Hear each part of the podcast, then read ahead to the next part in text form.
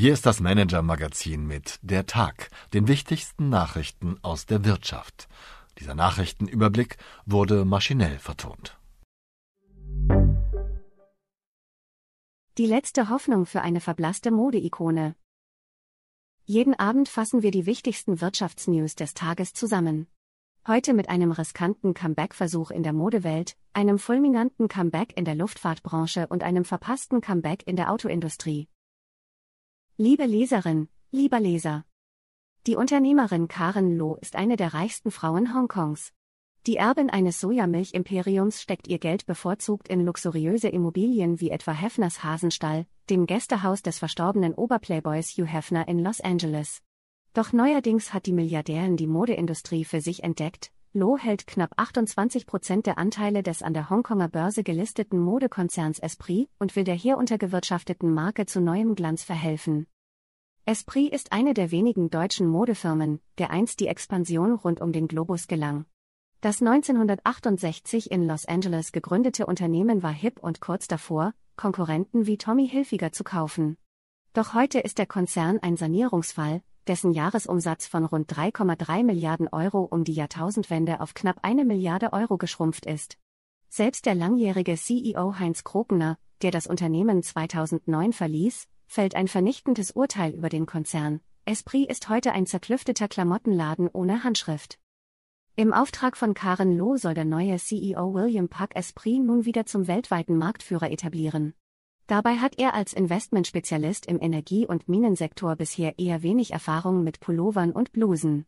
Kollege Martin Mehringer ist tief eingetaucht in das Unternehmen, beschreibt den Aufstieg und Fall von Esprit sowie den schrillen wie auch riskanten Plan für ein Esprit 3.0, wie eine Milliardärin aus China den Esprit-Konzern retten will. Die Wirtschaftsnews des Tages.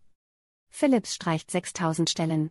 Roy Jacobs ist erst seit August 2022 Chef des angeschlagenen Medizintechnikherstellers. Doch nun setzt er bereits zum zweiten Mal den Rotstift an. Der CEO baut 6000 weitere Arbeitsplätze ab, nachdem er im Oktober vergangenen Jahres rund 4000 der zuletzt 79.000 Stellen gestrichen hatte. Die hohen Kosten für den Personalabbau drücken Philips im vierten Quartal abermals in die roten Zahlen, Umsatz und operativer Gewinn fielen dagegen besser aus als erwartet. Toyota bleibt Nummer 1, der japanische Autobauer hat im vergangenen Jahr weltweit 10,48 Millionen Autos verkauft. Das sind zwar etwas weniger als im Vorjahr, aber immer noch deutlich mehr als Volkswagen mit seinen 8,26 Millionen verkauften Fahrzeugen.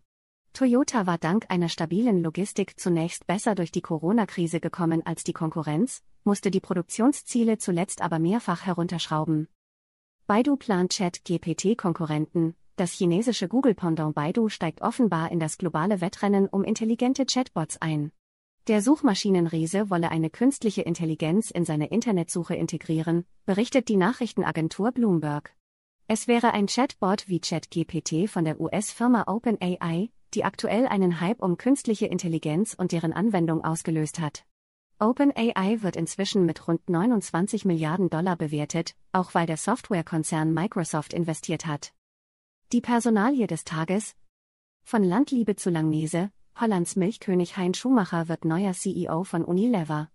Der bisherige Vorstandschef der niederländischen Großmolkerei Friesland Campina tritt zum 1. Juni die Nachfolge von Unilever-Chef Ellen Jope an, der wie geplant in den Ruhestand geht.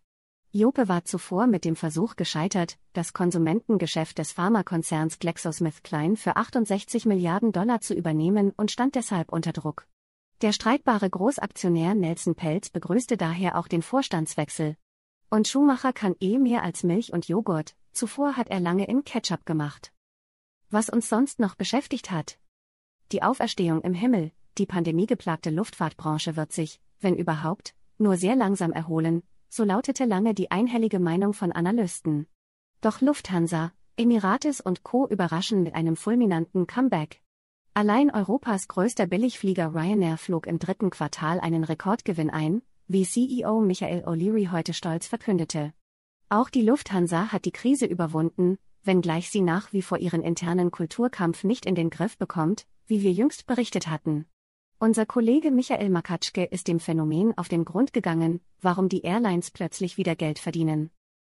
Die Kreativität in Unternehmen, der Erfinder Nikola Tesla konnte ein Objekt komplett in seiner Vorstellung bauen, der Mathematiker Isaac Newton war ein Genie der Integration und erkannte, dass zwei Dinge, die unterschiedlich erscheinen, in Wirklichkeit gleich sind. Diese beiden Denkweisen bilden zusammen mit dem Splitting und dem Wahrnehmungswechsel die Grundlage des kreativen Denkens, das heutzutage als Kernkompetenz für Mitarbeitende in allen Funktionen gilt. Wie sie ihre Kreativität in allen vier Dimensionen stärken können und die Denkweisen ihrer Mitarbeiterinnen und Mitarbeiter fördern können, können Sie heute bei unseren Kollegen vom Harvard Business Manager lernen. Die Ladefehler der britischen Autoindustrie. Im vergangenen Jahr wurden in Großbritannien so wenig Autos verkauft wie zuletzt 1956.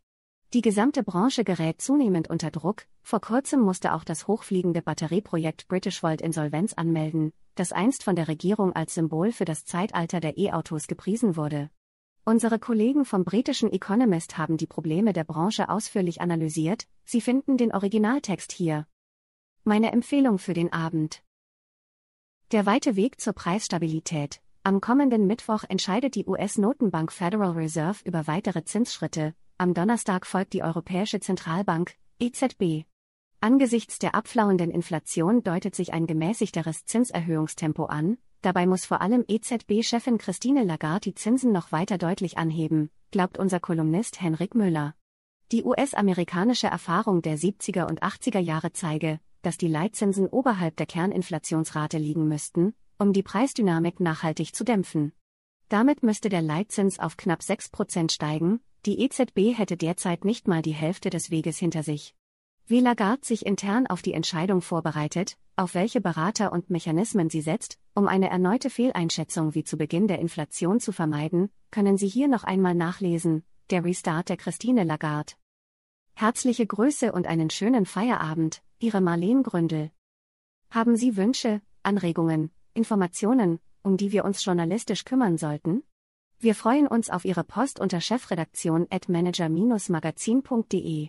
Dieser Text wurde maschinell vertont. Wir freuen uns über Ihr Feedback unter vertonungen at manager-magazin.de.